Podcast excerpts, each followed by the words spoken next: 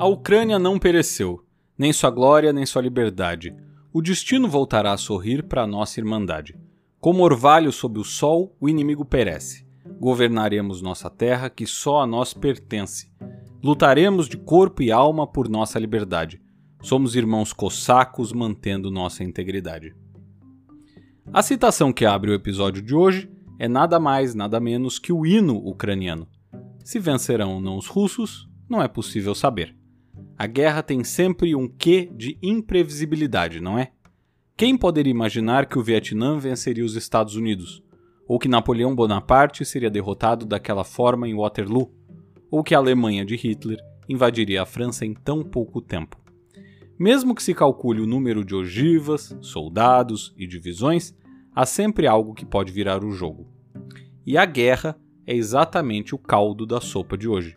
Discutiremos quais são as características dos conflitos armados no século XXI, o cenário internacional em relação a eles e, no fim, ainda tem um comentário sobre um documentário que vale assistir.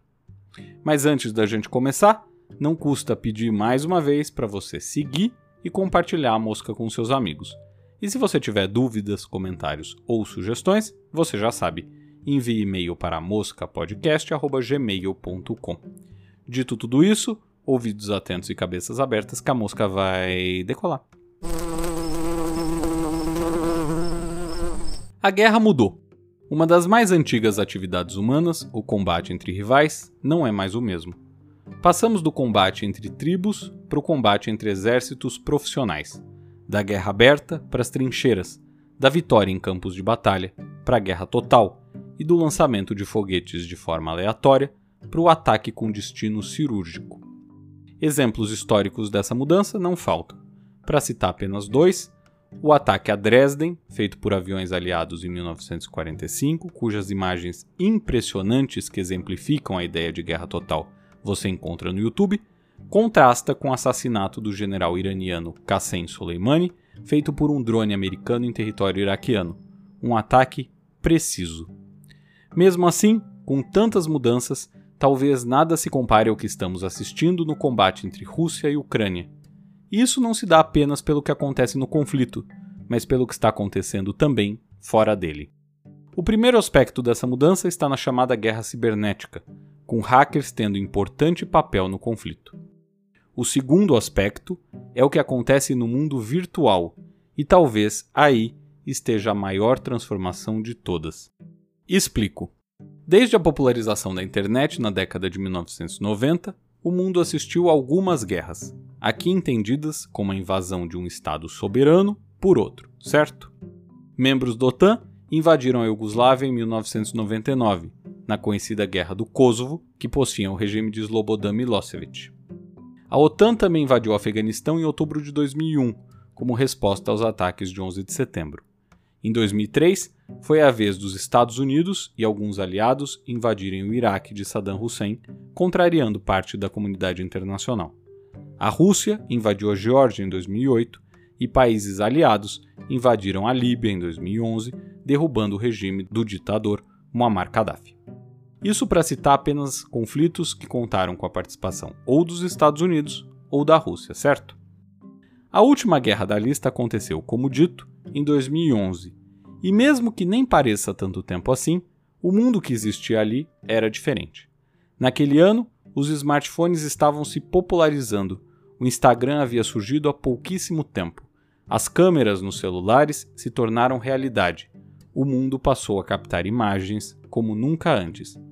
E os impactos disso a gente está assistindo agora na invasão da Ucrânia.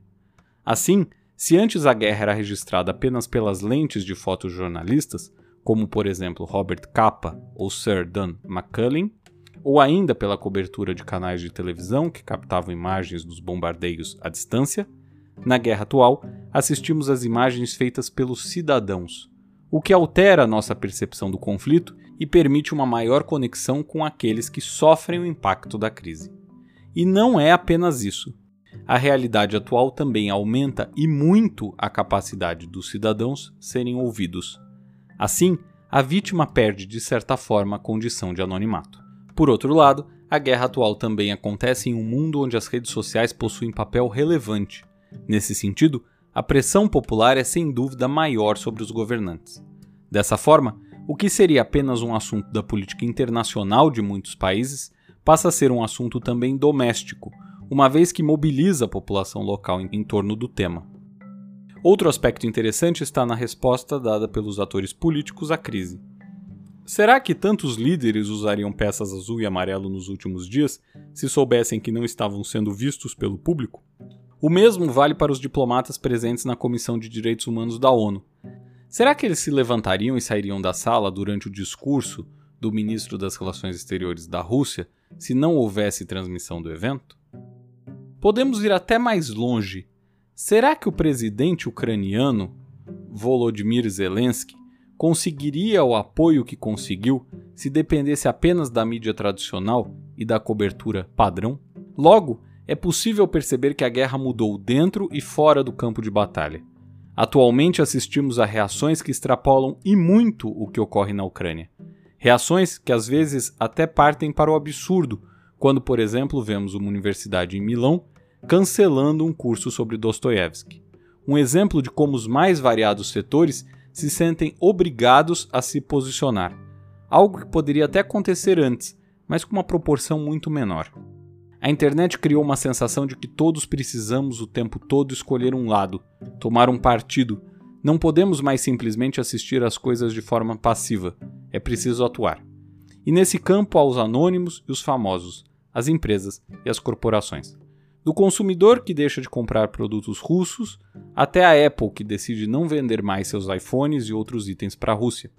Da pessoa que coloca uma bandeira da Ucrânia em seu perfil, até a Fórmula 1 que decidiu romper o contrato para ter o GP em Sochi, e a FIFA que achou por bem suspender a Rússia, duas organizações esportivas que costumam tolerar muito bem países que desrespeitam os direitos humanos, não custa lembrar.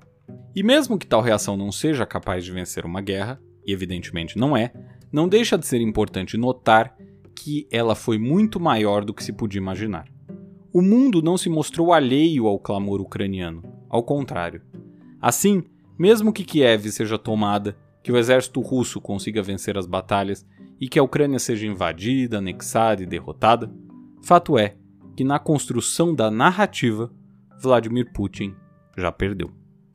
E antes de terminarmos, como prometido, uma sugestão de um documentário.